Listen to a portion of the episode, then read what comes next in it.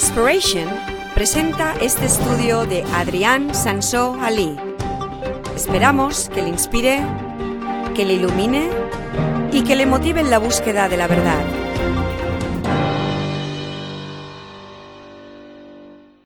La semana pasada di la parte 1 de esa serie acerca del alcohol en la Biblia y hoy tengo que dar el otro parte porque la primera parte eran las, las noticias buenas. Hubo más que uno, dos o tres personas después que me vinieron y decían, ahora me voy a comprar el, el, eh, el, el vino para disfrutar de la vida y todo esto. Entonces yo pensaba, mejor si doy la parte 2 ya rápidamente antes de que os emborracháis todos.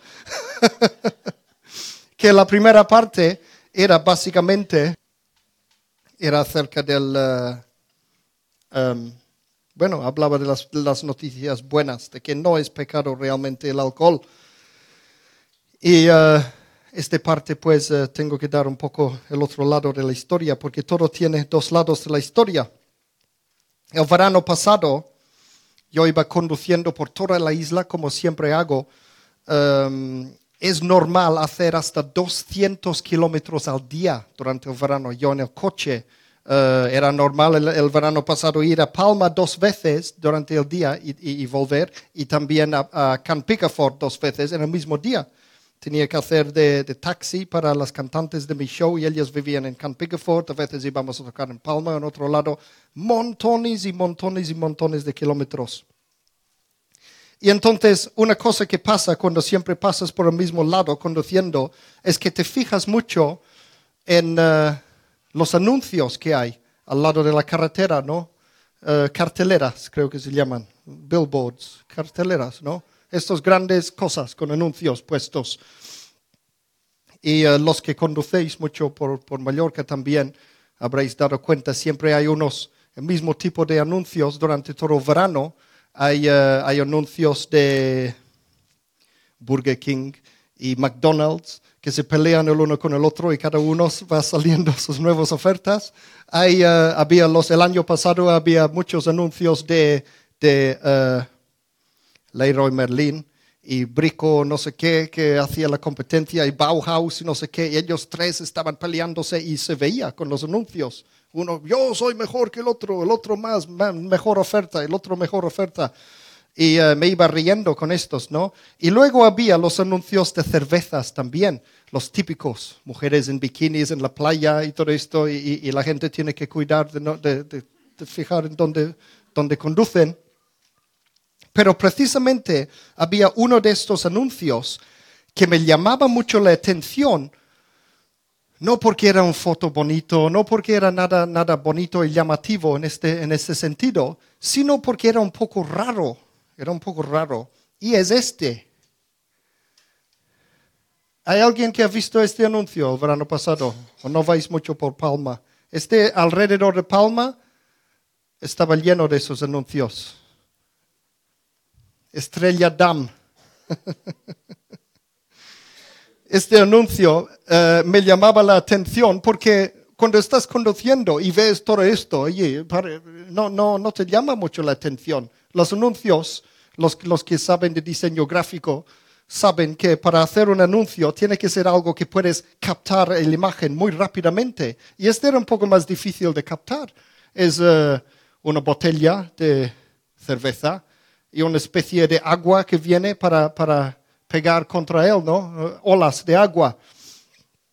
Este he hecho un poco de investigación. He visto que este es diseñado por un tal Alex Trochut de Barcelona.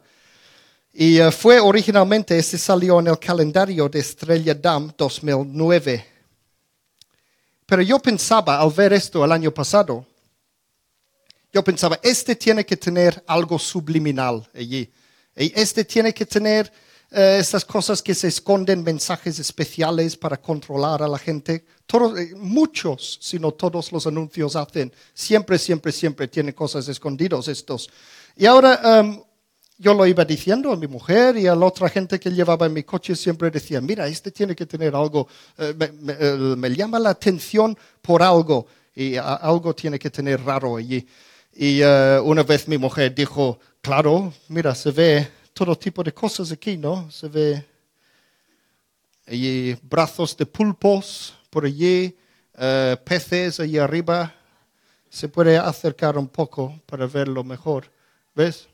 Allí un, un pulpo, eh, estos bichos que se ponen en las paellas, ¿no? ¿Cómo se llama? Gambas. los bichos que se ponen en las paellas. Hay de todo, ok. Y, eh, y entonces eh, me decían, sí, claro, que tiene cosas, cosas subliminales y, y están, ¿no? Pero yo decía, no, tiene que haber algo más. Este no, no, me, no me convence. Y después de un rato, después de unos días y semanas de ver esto, me di cuenta de lo que es.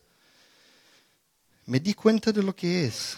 Y para verlo hay que, hay que alejar un poco, como si fuera más lejos. Y a lo mejor los de detrás pueden captarlo mejor y, y los de delante tendrán que hacer como si un poco borrado lo- los ojos para ver lo que es esto. ¿Hay alguien que ve algo interesante en este, acerca de esta foto?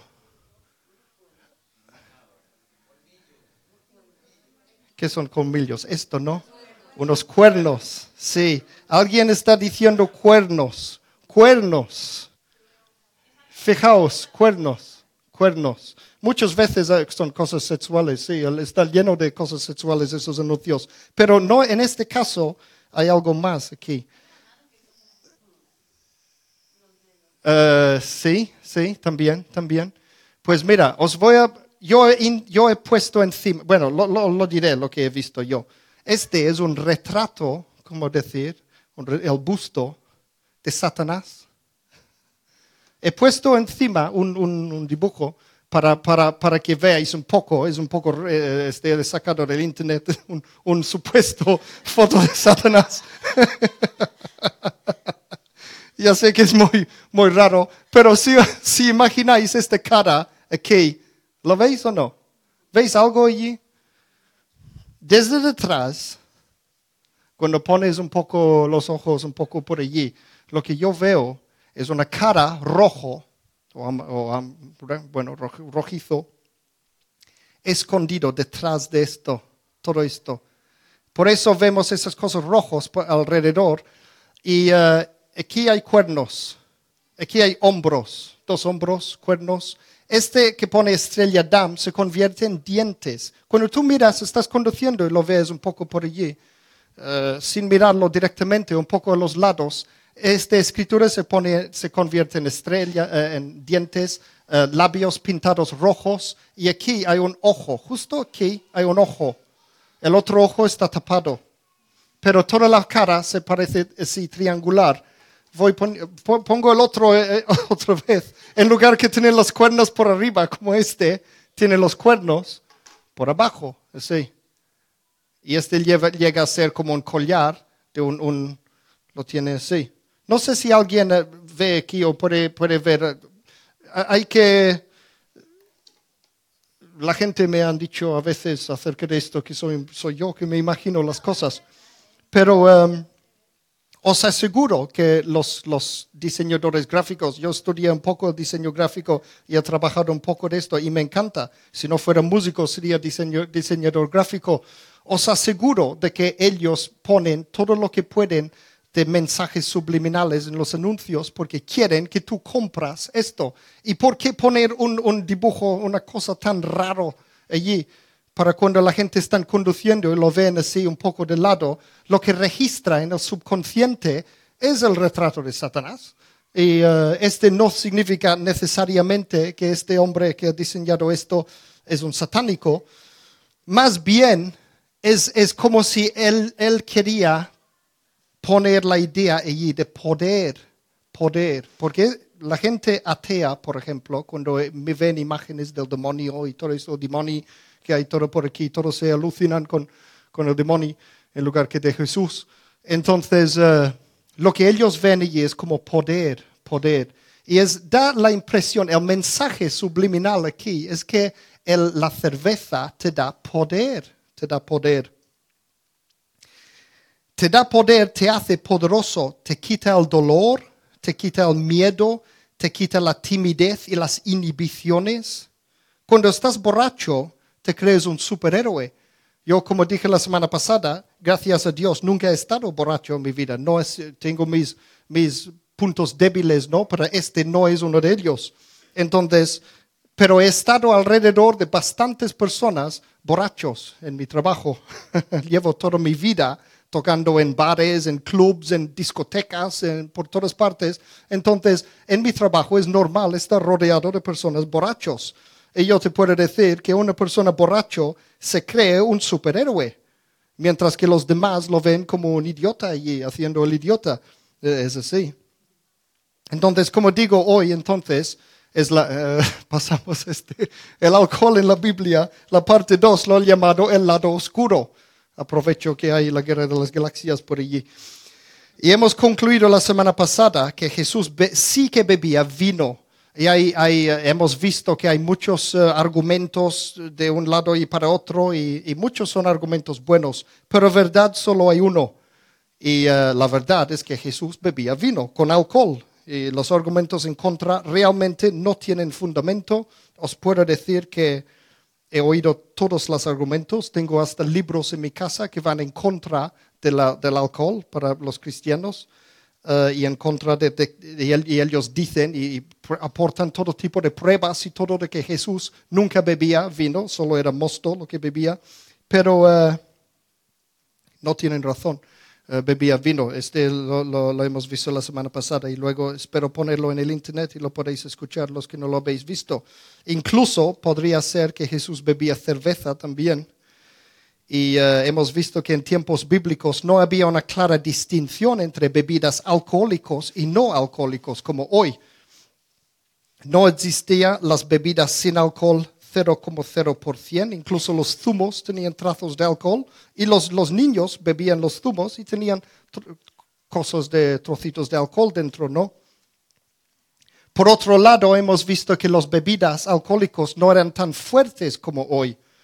Eh, ellos no tenían procesos avanzados de estos que usan hoy para hacer vinos fortificados y todos esos licores, el whisky y, no sé qué más, vodka y, yo no sé mucho de, esas bebidas, pero eh, yo sé que, que, las bebidas fuertes con mucho alcohol no tenían entonces, no existían. Y además, hervían el vino, por ejemplo, y ese quita mucho alcohol, lo mezclaban con agua, esta era una costumbre normal en tiempos bíblicos.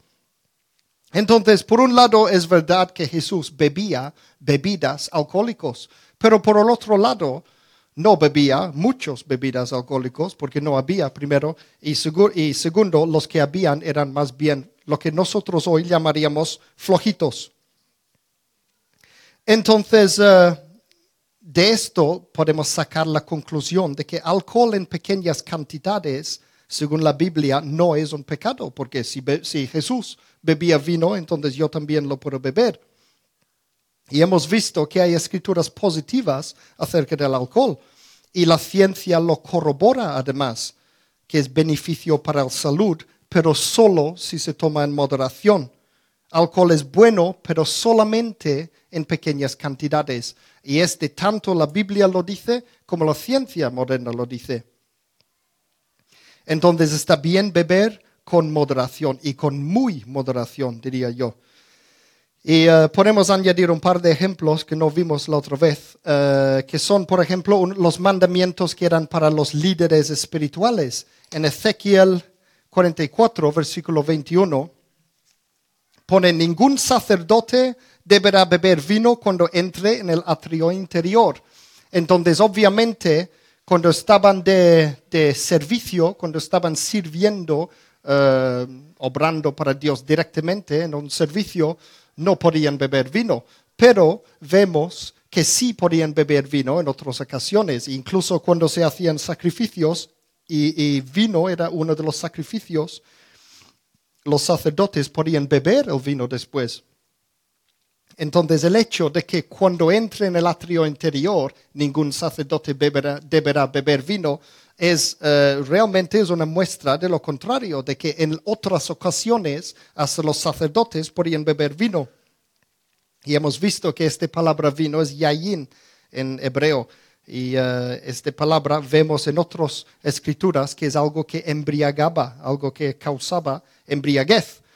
Primero de Timoteo 3, versículos 2 a 3, es la lista de cómo debe ser. Aquí pone obispo, pero sabéis en la Biblia, un obispo es, simplemente, es, como pastor, es todo lo mismo. No hay, no hay títulos súper eh, exagerados. Incluso hoy a veces llamamos a, las personas eh, apóstoles, pero en la Biblia un apóstol es simplemente alguien que, que, la iglesia envía para, a otro sitio para hacer un trabajo. No hay, no hay nada raro acerca de esos títulos. Un obispo en la Biblia es lo mismo que un pastor, alguien que supervisa una iglesia.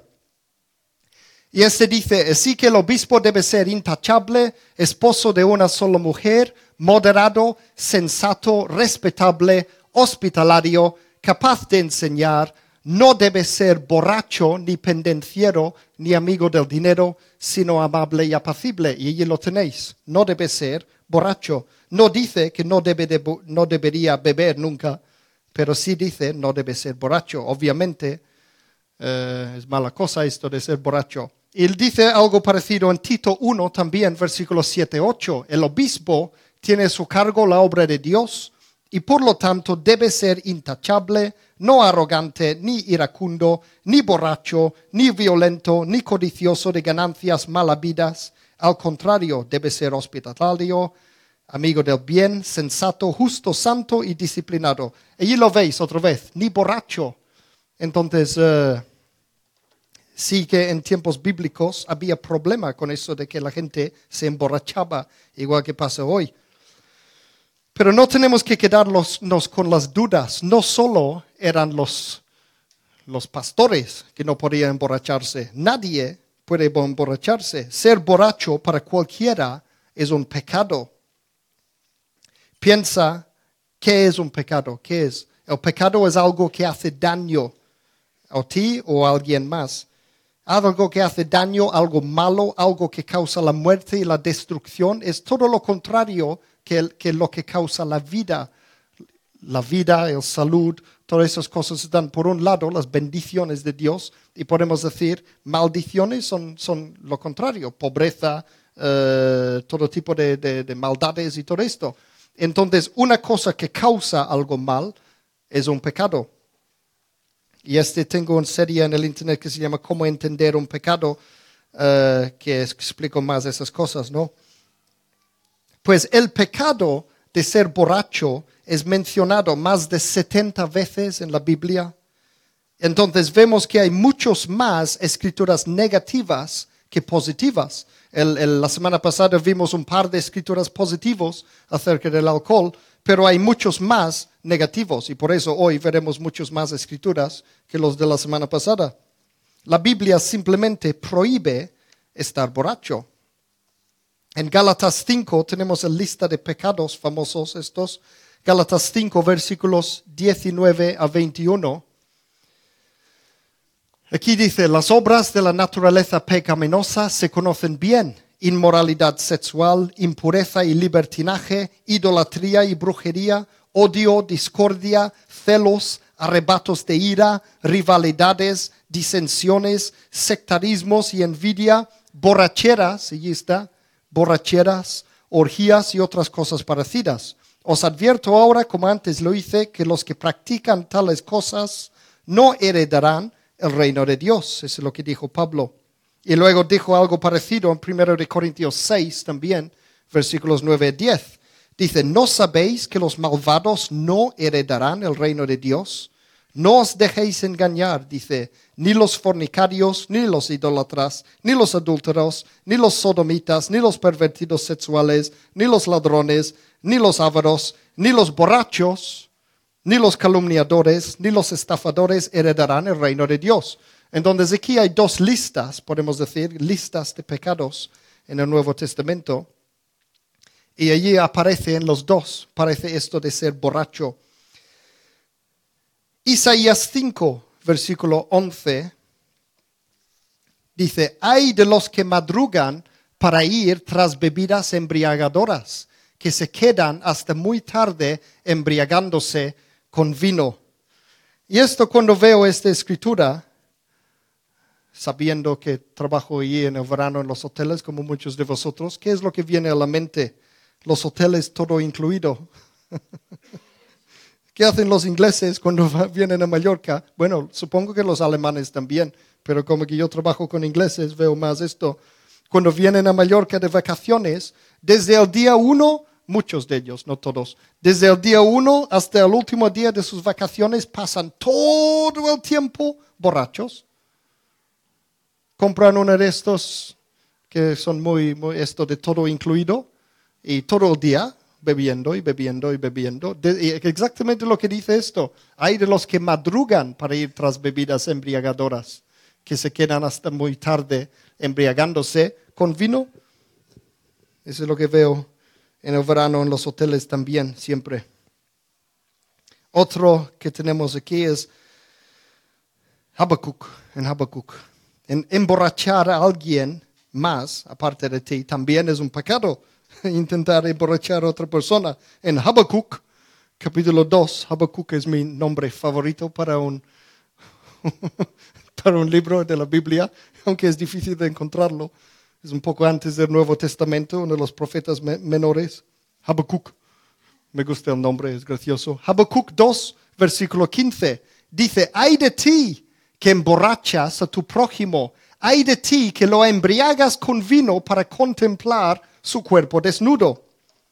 Y este también nos hace recordar lo que pasa en el verano en Mallorca. ¿A que sí? Menos mal que estamos en invierno ahora, podemos ir preparándonos para el verano. Yo conozco montones, y de verdad, sin exagerar, montones, montones de mujeres que han sido víctimas de agresiones sexuales o violadas directamente porque estaban borrachas montones, cristianas y no cristianas, de cualquiera, montones, pero montones y montones y montones. Pasa mucho más de lo que pensamos la, mayoría de la gente, mucho más. Y es porque estaban borrachos, alguien se aprovecha de ellos. ¿Por qué, según la Biblia, ser borracho es un pecado? ¿Por qué? Esta es una de las razones, este mismo, la gente puede aprovechar de ti.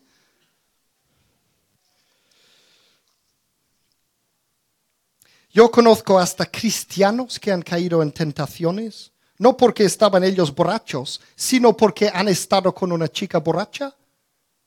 Es una tentación, no solo para la gente. Podemos pensar, algún mal, yo no, si, si eres una chica, pues, pues, yo, a mí no me pasa esto, seguro que nadie se, se aprovecharía de mí en este sentido, pero si eres una chica, podrías pensar, yo no me voy a emborrachar porque algún persona malo puede aprovechar de mí, pero yo conozco cantidades de hombres supuestamente buenos también que han caído en esas tentaciones y han aprovechado de alguien porque estaba borracho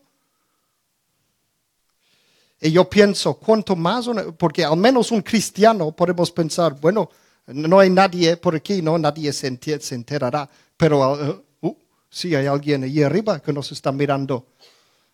¿Y qué pasa con alguien que no cree en Dios, un ateo?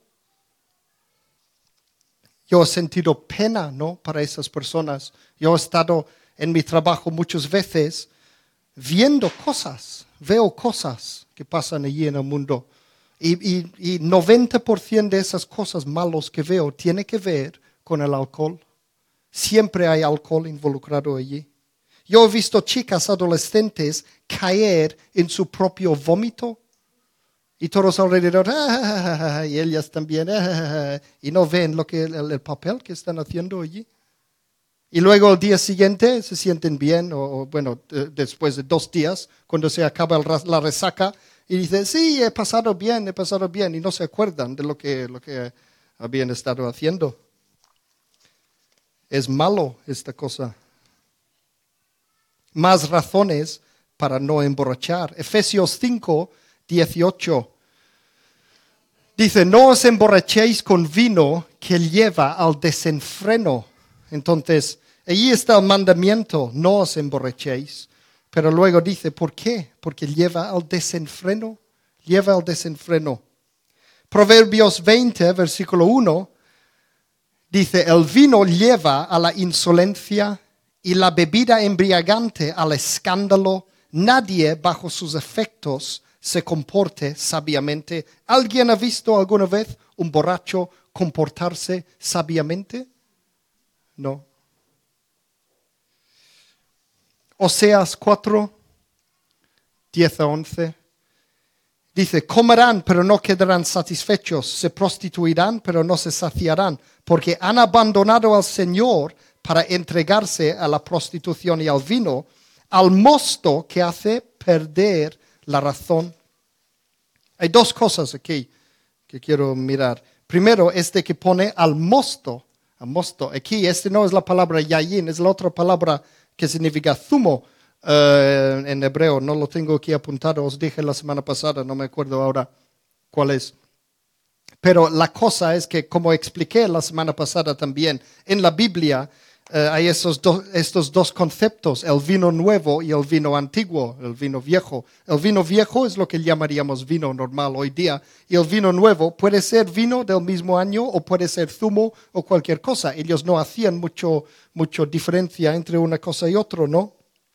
Entonces, este dice al mosto que hace perder la razón, porque incluso, como digo, los zumos en, en tiempos bíblicos tenía alcohol también.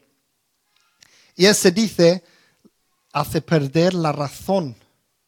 Eso es lo que hace cuando nos emborrachamos. Te hace perder la razón. Perder la razón. Este es muy importante. Proverbios 23, versículo 20 a 21.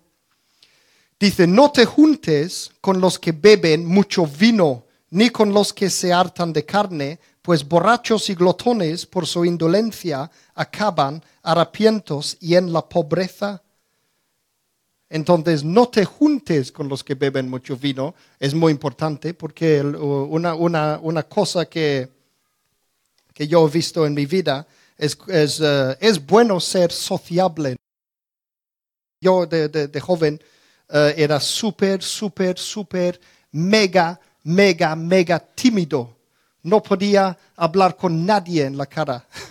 no podía ponerme delante de la gente a hablar. Súper mega tímido, el, más exagerado tímido, tímido que puedas, puedes imaginar. Un día quiero hacer un sermón acerca de cómo vencer la timidez. Pero eh, os puedo decir, os puedo decir que, que yo he aprendido a apreciar el ser sociable. Todavía hoy, si no soy sociable con alguien, no lo tomáis a malo, porque el, todavía soy un poco tímido, ¿no? Pero pero él, he, he llegado a apreciar que ser sociable con la gente es muy bueno, pero luego, igual que pasa con el tema del alcohol mismo, hay un lado oscuro de esto, que es, te caes demasiado fácilmente en esto de, de peer pressure. ¿Cómo se dice esto? ¿Alguien traduce peer pressure? ¿Eh? Sí, no hay una palabra para esto en español, peer pressure. Bueno, lo, que piensan los amigos. Este pasa a los jóvenes especialmente. Sí, lo que dirán los, amigos. Entonces, una persona, si es sociable, también tiene esa tendencia al otro lado de que, de que quiere demasiado hacer lo que los amigos hacen. Y entonces la Biblia dice, no te juntes con los que beben mucho vino. Y luego te dice, ¿por qué? Porque acaban harapientos y en la pobreza. Ese es otro de los malos efectos de esto, ¿no? Hay un pasaje también en, Proverbios que es muy poético y también triste acerca de esto de los alcohólicos. Se encuentra en Proverbios 23, versículos 29 a 35. Mira lo que dice esto. Pone, ¿de quién son los lamentos? ¿De quién los pesares? ¿De quién los pleitos? ¿De quién las quejas? ¿De quién son las heridas gratuitas? ¿De quién los ojos morados? del que no suelta la botella de vino ni deja de probar licores. No te fijes en el rojo que es el vino, ni en cómo brilla en la copa, ni en la suavidad con que se desliza, porque acaba mordiendo como serpiente y envenenando como víbora. Tus ojos verán alucinaciones y tu mente imaginará estupideces. Te parecerá estar durmiendo en alta mar, acostado sobre el mástil mayor y dirás, me han herido, pero no me duele, me han golpeado, pero no lo siento. ¿Cuándo despertaré de este sueño para ir a buscar otro trago? Es gracioso, pero triste a la vez, ¿no? El alcohol pues, te puede destruir completamente la vida.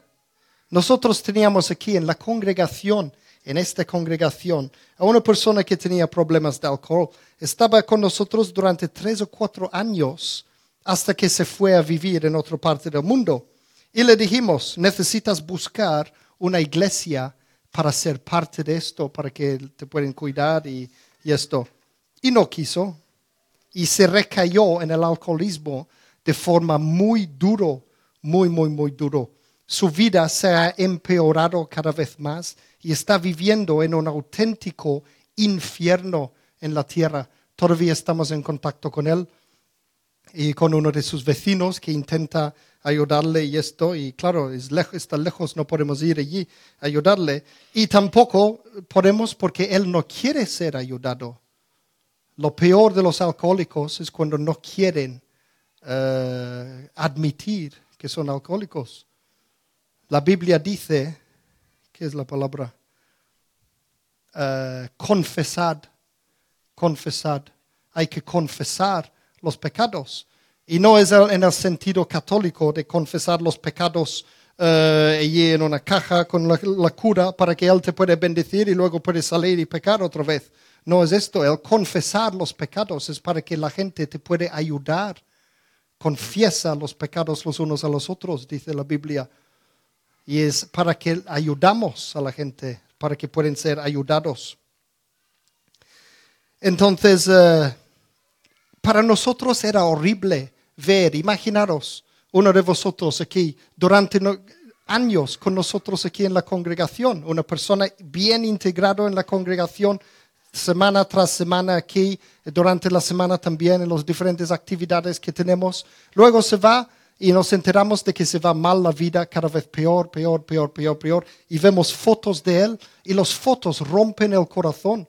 Iba a traer algunas fotos, pero pensaba, bueno, son malos, malos fotos. Y uh, Bárbara, por ejemplo, recuerdo la primera vez que ella vio una foto de él como está ahora, se puso a llorar porque es, es, es terrible. ¿Cómo le puede pasar a esta persona? Cristiano, que luego cae en esto tan malo, tan malo, tan malo. Y ha tenido accidentes y accidentes, accidentes, se cayó del balcón. Un día se cortó la cabeza completamente abierta, todo esto. Uh, sangre por todas partes. He visto fotos de su casa con sangre por todas partes, cosas así. Terrible. Y este pasa debajo de nuestras narices. Este puede pasar debajo de nuestras narices. Es lo malo que puede ser, llegar a ser el alcohol. Hay un dicho que dice, el alcohol te llevará más lejos de lo que deseas ir te mantendrá más tiempo de lo que deseas permanecer, te costará más de lo que deseas pagar. La Biblia dice en 1 de Pedro 5, capítulo, uh, versículo 8, 1 de Pedro 5, versículo 8, dice, practicad el dominio propio y manteneos alerta.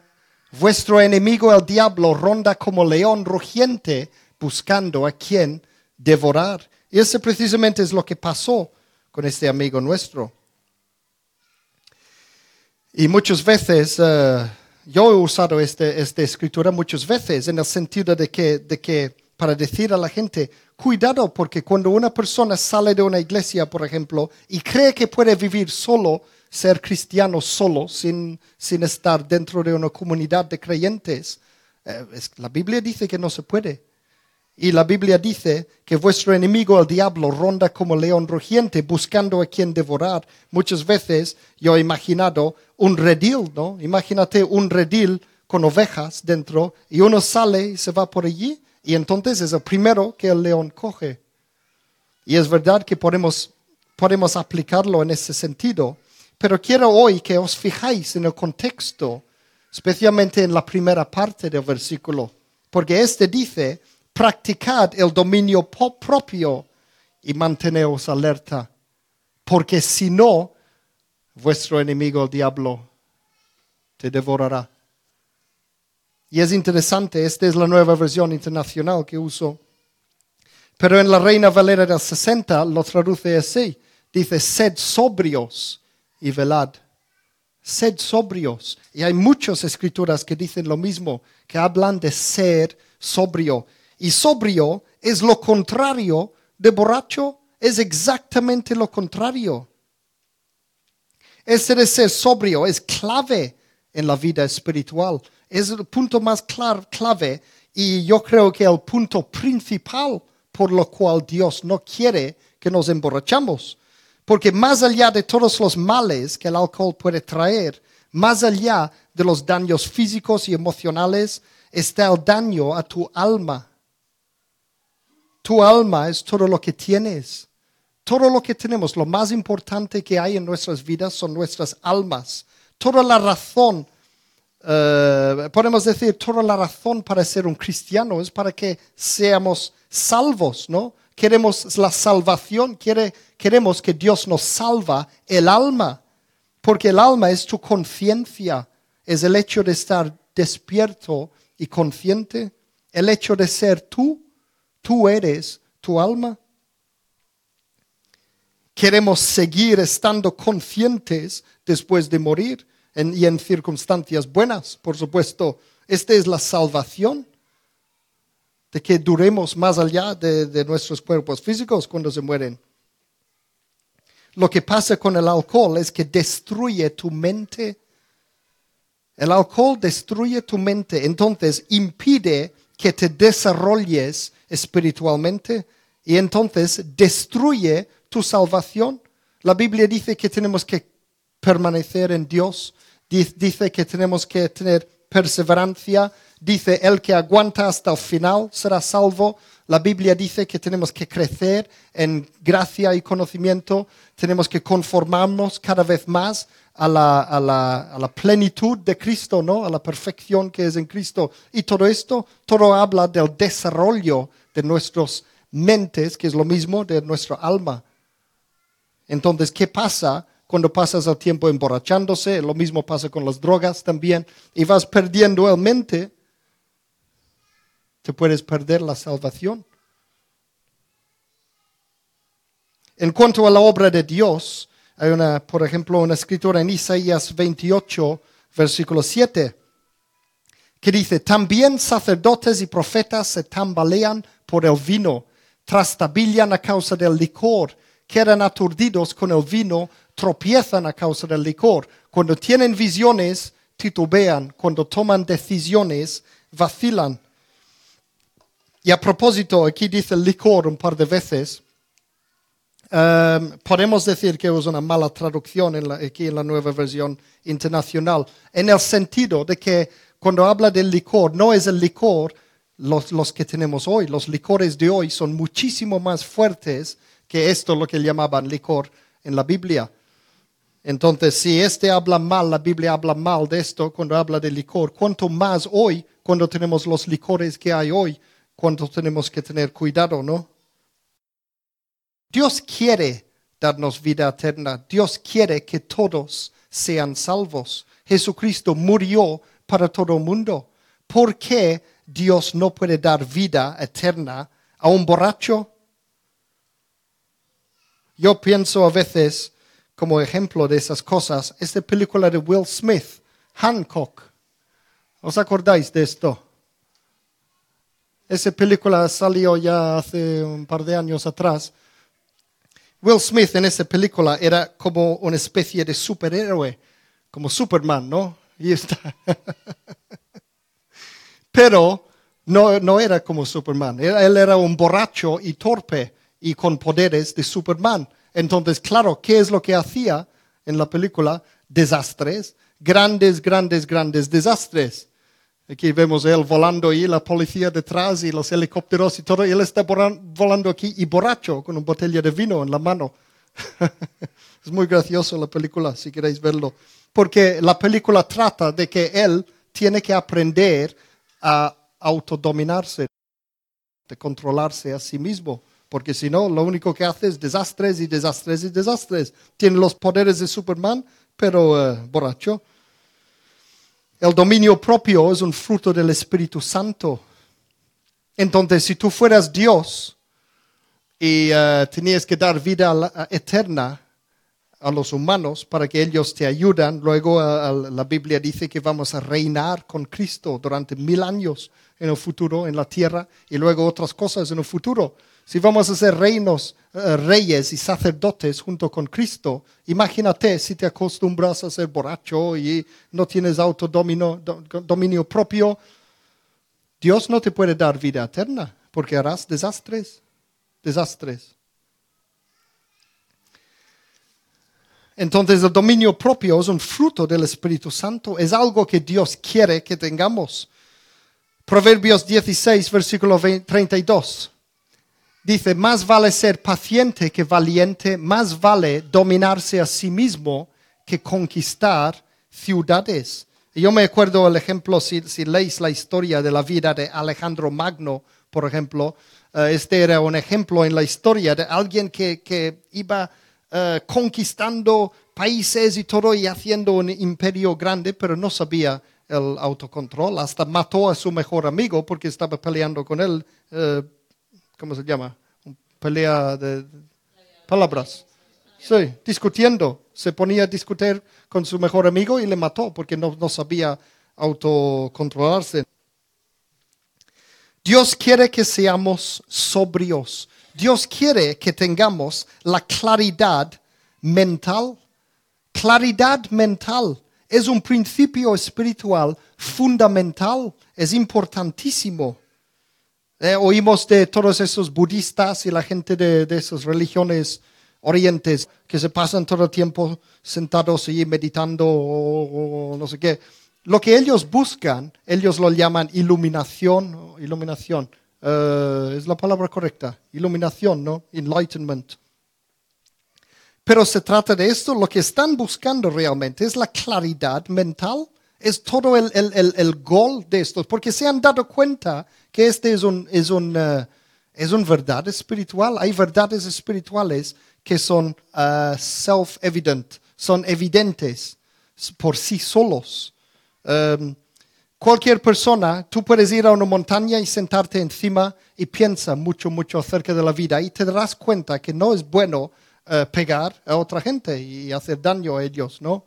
Mientras que hay religiones como el, el- el- esta gente, lo- los terroristas que van matando en nombre de Dios. Y es todo lo contrario de lo que representa Dios. Entonces, eh, esta idea de iluminación, de tener claridad mental, es lo que hay muchas religiones que, que se han dado cuenta de esto y es lo que buscan. Buscan esta claridad mental, buscan ser sobrios y es todo lo borracho, todo lo contrario de ser borracho. Dios no quiere que nos perdemos la cabeza. A veces eh, decimos, "Ah, tú bebe, olvídate de tus problemas y no sé qué, y, eh, no- nos estamos en el olvido, ¿no? Dios no quiere que estemos en el olvido y no quiere que seamos olvidados tampoco. Y entonces Dios nos manda tener bien puesto la cabeza y, tener, y ser sobrios y tener la mente claro. No significa que tenemos que ser serios. Yo a veces la gente que ha, pensado que soy borracho y nunca he estado borracho en mi vida. Yo puedo ser borracho sin beber, sin beber nada. De joven bebía un poco de Coca-Cola y ya era demasiado para mí. No significa que tenemos que ser serios, ¿no? Pero significa que nuestras mentes están en su sitio, estamos, tenemos claridad mental, estamos enfocados en lo que estamos haciendo. No quiere que nos perdemos la cabeza nunca. Cualquier cosa que nos hace perder la conciencia o la mente nos altera esto, el, estados alterados de conciencia, pero de manera que tú estás perdido y, no sabes lo, que haces. Este es malo, es malo, es pecado. Bueno, antes de terminar, os prometí la semana pasada que vamos a, vivir, a ver la escritura, lo que considero, bueno, mucha gente lo considera la escritura más debatido y controvertido acerca del vino en la Biblia, que era la boda en Caná. ¿Os acordáis del primer milagro de Jesús, la boda en Caná? Vamos a leerlo en Juan 2, versículos 1 al 11, porque este quería hacer la semana pasada y no tenía tiempo. Dice, al tercer día se celebró una boda en Caná de Galilea y la madre de Jesús se encontraba allí. También habían sido invitados a la boda Jesús y a sus discípulos. Cuando el vino se acabó, la madre de Jesús le dijo, ya no tienen vino. Mujer, ¿eso qué tiene que ver conmigo? respondió Jesús. Todavía no ha llegado mi hora. Su madre dijo a los sirvientes, haced lo que él os ordene. Había allí seis tinajas de piedra, de las que usan los judíos en sus ceremonias de purificación. En cada uno cabían unos cien litros. Jesús dijo, dijo a los sirvientes, llenad las tinajas de agua, y, y los sirvientes las llenaron hasta el borde. Ahora sacad un poco y llevadlo al encargado del banquete, les dijo Jesús. Así lo hicieron. El encargado del banquete probó el agua convertida en vino sin saber de dónde había salido, aunque sí lo sabían los sirvientes que habían sacado el agua. Entonces llamó aparte al novio y le dijo, todos sirven primero el mejor vino, y cuando los invitados ya han bebido mucho, entonces sirven el más barato. Pero tú has guardado el mejor vino hasta ahora. Esta, la primera de sus señales, la hizo Jesús en Caná de Galilea. Así reveló su gloria y sus discípulos creyeron en él. Este pasaje bíblico uh, es muy problemático para mucha gente en muchos sentidos. Algunos creen, como dije la semana pasada, que Jesús solo bebía zumo de uva y entonces allí él hacía zumo de uva, no hizo vino. Pero vamos a ver, primero de todo, la palabra usada aquí para vino es oinos, que hemos visto la semana pasada en griego. Esta palabra oinos es una bebida capaz de emborrachar, es evidentemente, bueno, vino. La palabra vino viene de esa palabra oinos. Segunda cosa, ¿has estado en alguna boda donde todos beben zumo en lugar de vino? Muchas veces pensamos en la gente de hace muchos años atrás y pensamos eran muy primitivos, eran muy dum-dums, ¿no? Un poco, uh, poco inteligentes. Pero no es así. Hoy día tenemos mucha tecnología, pero la gente de hace dos mil años eran igual de inteligentes que hoy. Solo le, falta, le faltaba conocimiento científico. Entonces, igual que hoy, tú no, tú no vas a una boda y todo el mundo se pone a beber zumo. Sería un insulto, ¿no? El encargado, dice en versículo 10, estaba impresionado con el vino. Y si, si Jesús hubiera sacado zumo de uva para él, no hubiera sido impresionado, igual que pasaría hoy en, los, en las bodas. Otra cosa es que que el, como vimos, vimos la semana pasada los argumentos que dicen que, bueno, Jesús no, no crearía algo podrido, porque realmente el vino fermentado es como zumo de uva podrido, ¿no? Ya hemos explicado que, que em, no se trataba de esto para, para ellos entonces, que sí carecían de conocimientos científicos, no era podrir el zumo de uva, no lo veían como zumo de uva podrido. Y uh, especialmente ellos dicen como que en versículo 11 dice, así reveló su gloria. ¿Cómo revelaría la gloria de Dios que Él hace una bebida que es zumo de uva podrido para emborrachar a la gente? y su argumento entonces, el alcohol es malo, entonces era mosto que reveló la gloria de Dios y no vino. Pero como digo, para ellos el vino era mucho mejor que el mosto. Si tú vas a Carrefour hoy, eh, verás que hay varias compañías que hacen zumo de uva. Zumo de uva marca Carrefour, zumo de uva marca no sé qué y no sé cuántos, pero eh, sí, a lo mejor dos o tres, un, un, bloque así con zumos, ¿no? Zumos de uva.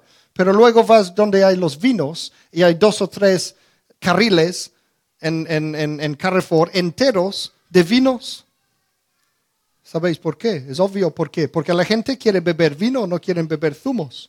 Y eso es lo que pasaría en una boda también. Yo he tocado en bodas y la, la, gente bebe vino, no bebe, no bebe zumo de uva.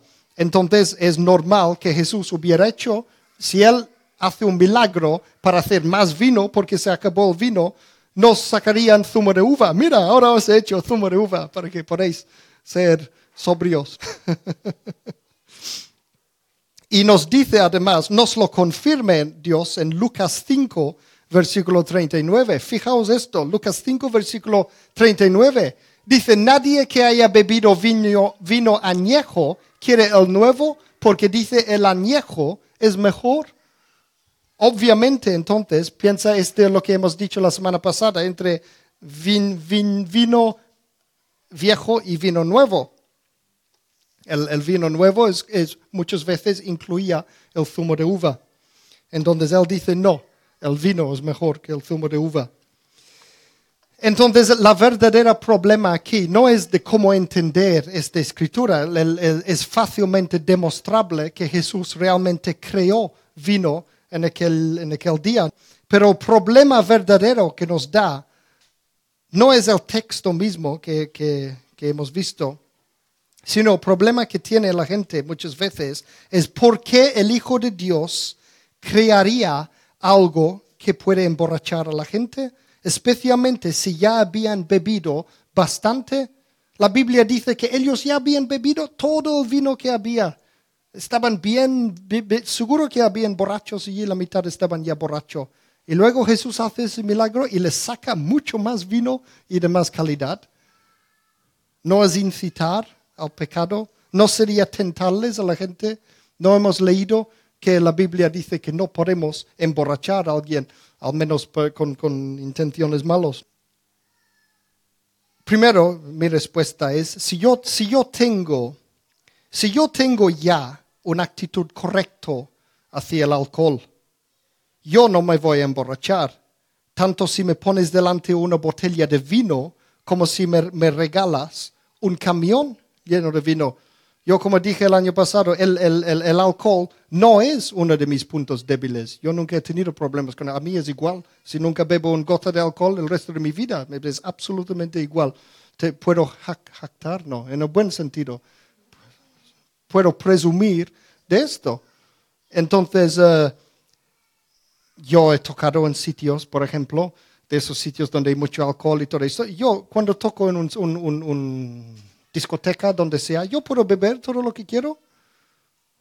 Y a lo mejor bebo un lacao, algo así. y la gente se ríe de mí y yo digo, por, ahí es igual, es igual, ¿no? yo la presión de los amigos, como que yo nunca era muy social de joven, como que era tímido, entonces a mí es igual lo que piensa la, gente, ¿no? pero, pero si alguien me regala una botella de vino, no me voy a emborrachar. Si me regalas un camión lleno de vino, tampoco me voy a emborrachar. Beberé un poco cada día, y, un poquito, y el resto a pudrir. Es igual, ¿para qué voy a emborrachar yo? Entonces, lo que digo es, es, es, imagínate esta gente en la boda de Cana. Habría gente que les gustaba borrachar, emborracharse, seguramente. Esta gente ya estaban borrachos. Y había otra gente que seguramente se controlaba y esto, y entonces estaban controlándose. Y aunque traen más vino o no traen más vino, van a hacer lo mismo. Otros pastores de otras iglesias que me han dicho, por ejemplo, ¿Cómo puedes ir a tocar en estos sitios donde, donde la gente se está emborrachando y todo esto? Porque tú realmente les estás ayudando a emborrachar, porque yo proveo la, la, la entretenimiento, que, que, tengan un buen, ¿cómo se llama? El, el, buen fiesta. Yo estoy ayudando a que tengan una buena fiesta, que es lo que Jesús estaba haciendo aquí. Estaba ayudando a que tenían una buena fiesta. Pero la gente me han dicho a veces, no puedes hacer esto, eres un cristiano porque tú estás ayudándoles a, pecar. Y yo digo, la gente peca igualmente, no necesitan mi ayuda para pecar, van a pecar igualmente. Si van a pecar, van a pecar.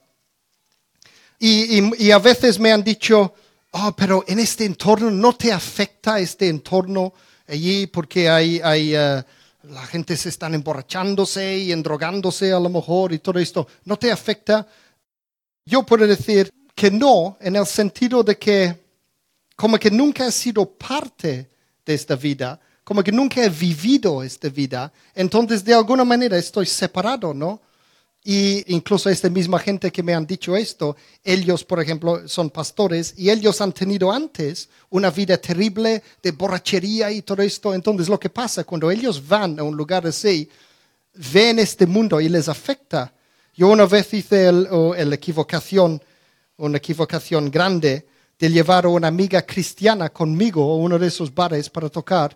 Y eh, esta chica había tenido una vida muy mal, terrible anterior, eh, de emborracherías y drogada y, todo. Todo lo, mal que, puede hacer una persona, ella lo hizo.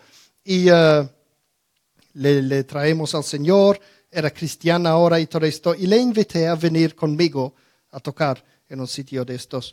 Y yo estaba allí tocando en el escenario y mirándole poco a poco cómo se iba cayendo cada vez más y cada vez más y cada vez más en este en esta vida anterior que ella tenía, se emborrachaba cada vez más, se ponía a hacer la loca, a volver loca, básicamente. Y uh, yo estaba allí enfadado, tocando, toqué muy bien, mucho rock. Y, uh, y, y, la cantante a mi lado me decía, ¿estás bien, Adrián? Y yo, sí, estoy muy bien, gracias. Porque estaba mirando que y había chicos allí intentando aprovechar de esa chica y yo me sentía responsable. Y después en el descanso yo me, me fue, casi tenía que pegarme con un, chico que estaba aprovechando de ella. Menos mal que él hizo, oh, oh, vi que, que, le iba a pegar un torzazo. Y, nada, pero os, digo, y esta es una chica cristiana, al final de la noche yo tenía que levantarla de la acera de fuera, allí donde acaba la acera y empieza el, asfalto, allí donde hay toda la suciedad. Ella estaba allí tumbada, allí medio muerta, y tenía que levantarla, ponerla en mi coche, luego conducir hasta mi casa. Él se ponía a vomitar en mi coche montón y montón y montón. Para semanas después había olor a vómito y vino en mi coche porque había bebido un montón de vino. Eh, luego no quería tocar el vino durante varias semanas yo porque este olor me recordaba el vómito de mi coche. Tenía que llevarla a mi casa y mi familia allí, el pastor, su mujer y sus hijos, y, traer a esta chica a mi casa y ponerla en el sofá, tú quédate allí a dormir. Y al día siguiente mi familia y mi niña y mis, mis hijos levantan, ¿quién, quién qué hace esta allí? y yo súper enfadado con ella al día siguiente, súper enfadado. Pero eso es lo que pasa. Si tú has tenido una vida así antes de ser cristiano, no te si tú has tenido vida de alcohólico, si has tenido problemas con alcohol, no te conviene beber. Hay una escritura, no lo tengo en mano ahora, pero hay una escritura que dice, todo es lícito, pero no todo conviene.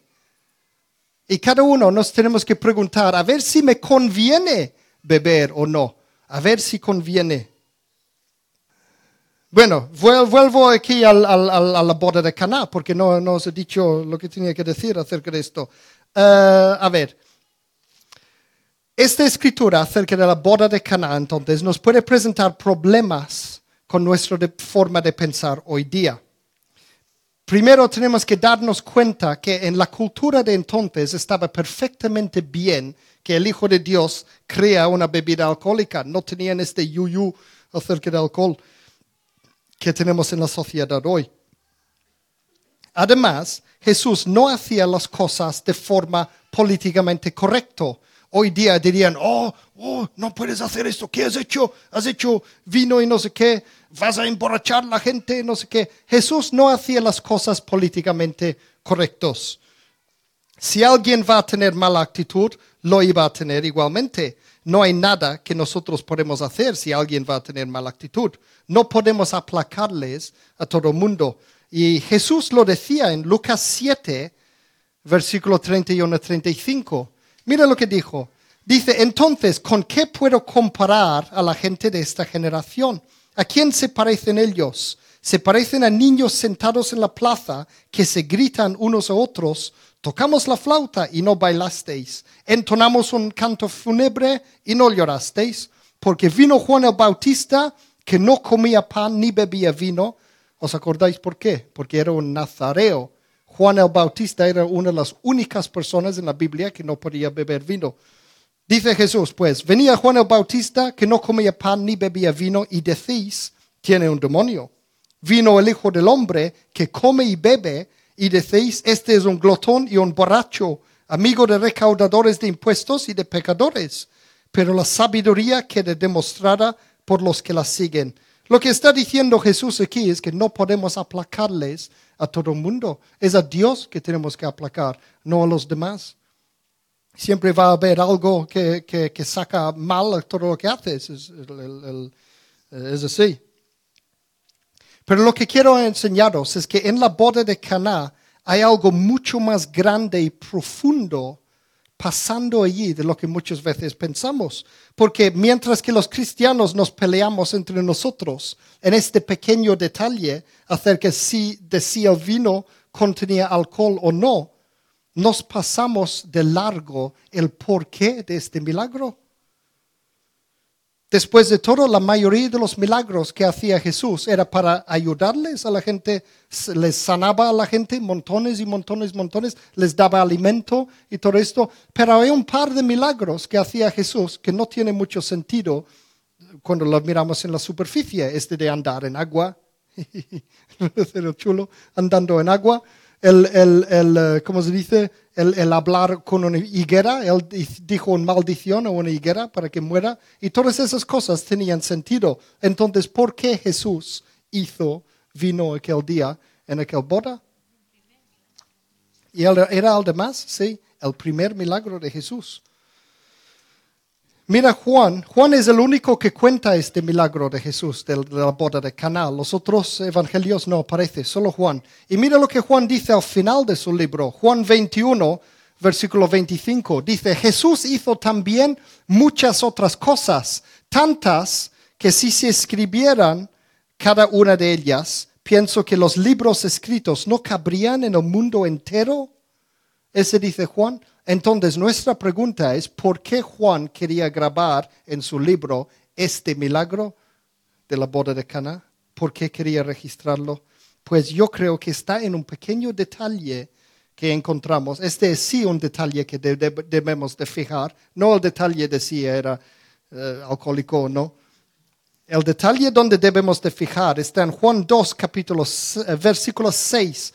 Aquí dice, mira, versículos 6 a 7 de Juan 2, aquí en la boda de Caná. Mire lo que pone.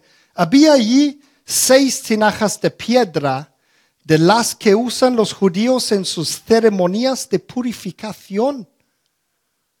Este pequeño detalle dice, en cada uno que había unos 100 litros, Jesús dijo a los sirvientes, llenad las tinajas de agua, y los sirvientes las llenaron hasta el borde. Estos no eran recipientes de agua, no convirtió el agua que tenían que beber en vino.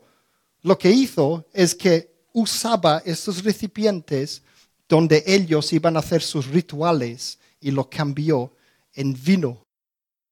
Esto es lo que tenían que usar para sus ceremonias de purificación. Los seis que había los llenó completamente con vino. Y sabemos en la Biblia que el vino simboliza la sangre de Cristo.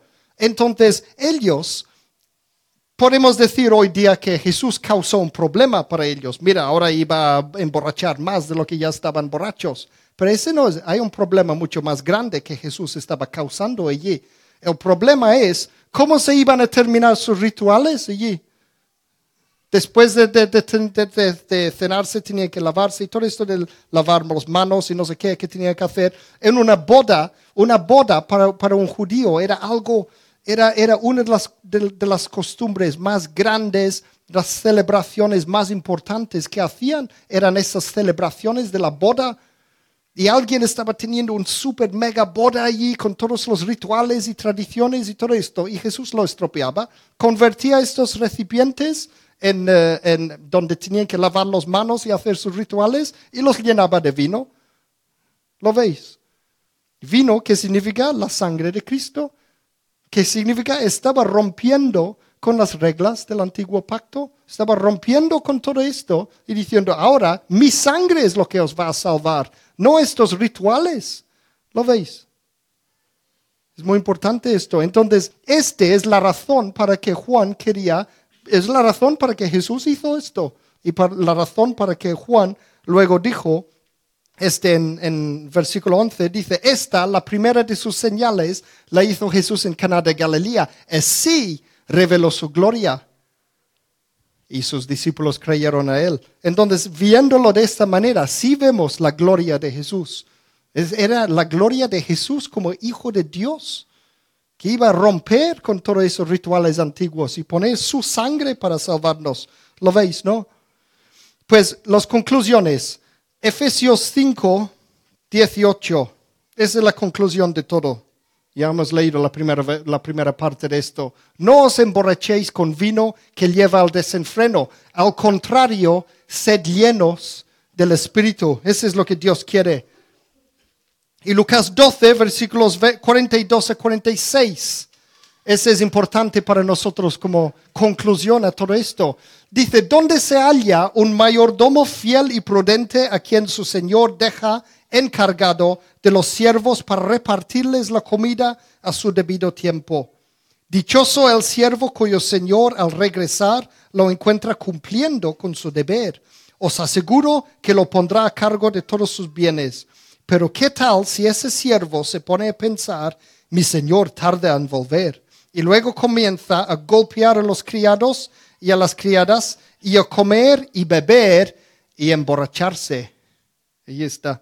Versículo 46. El Señor de ese siervo volverá el día en que el siervo menos lo espere y a la hora menos pensada. Entonces lo castigará severamente y le impondrá la condena que reciben los incrédulos. Y allí vemos este de velad, este de ser sobrios, este de tener la mente clara. Si estamos perdidos por allí con la mente todo lo que pasa cuando estamos borrachos, según me dicen, yo no sé.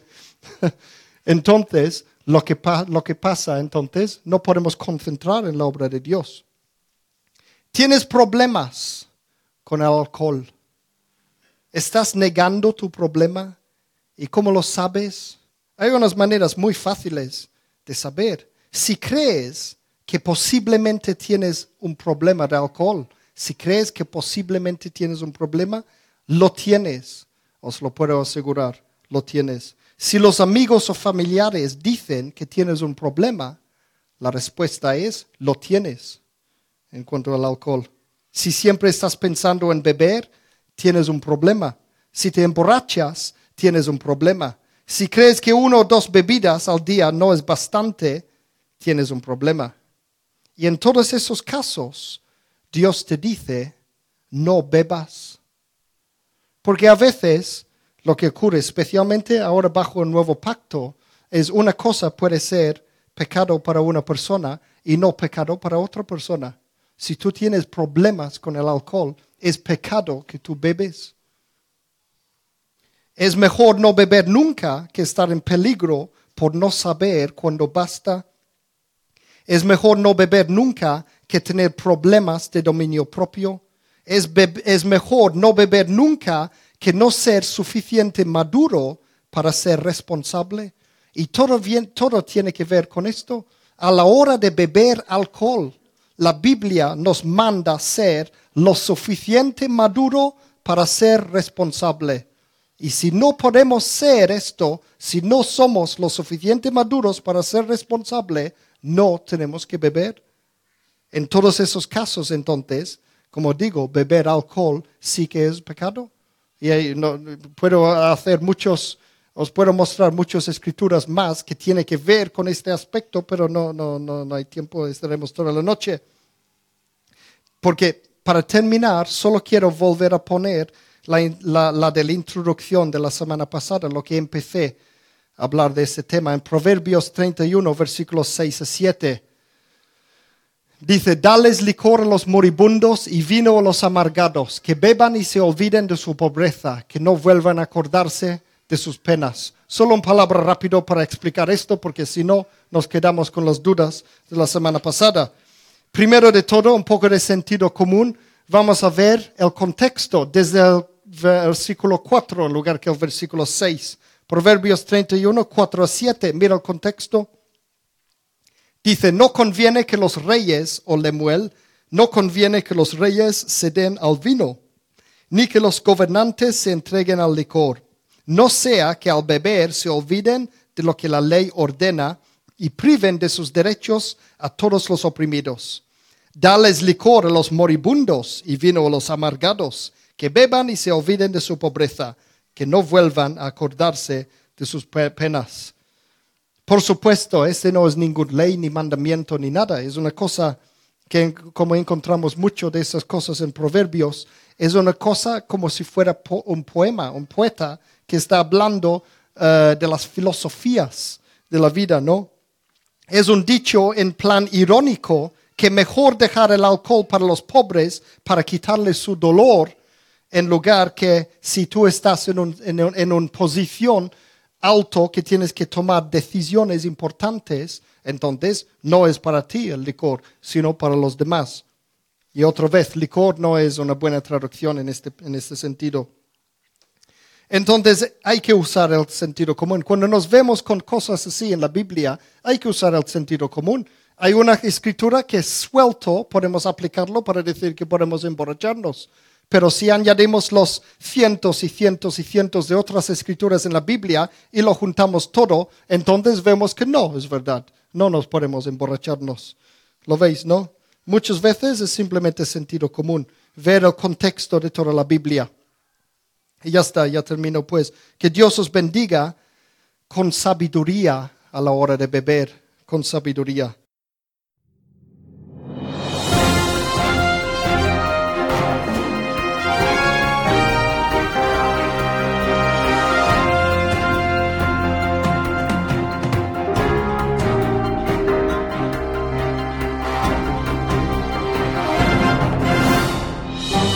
Así concluye este mensaje. Confiamos que le haya bendecido y que le haya inspirado a continuar la búsqueda de la verdad. Para más información, visita nuestra web www.singspiration.es. Gracias por apoyar esta obra social.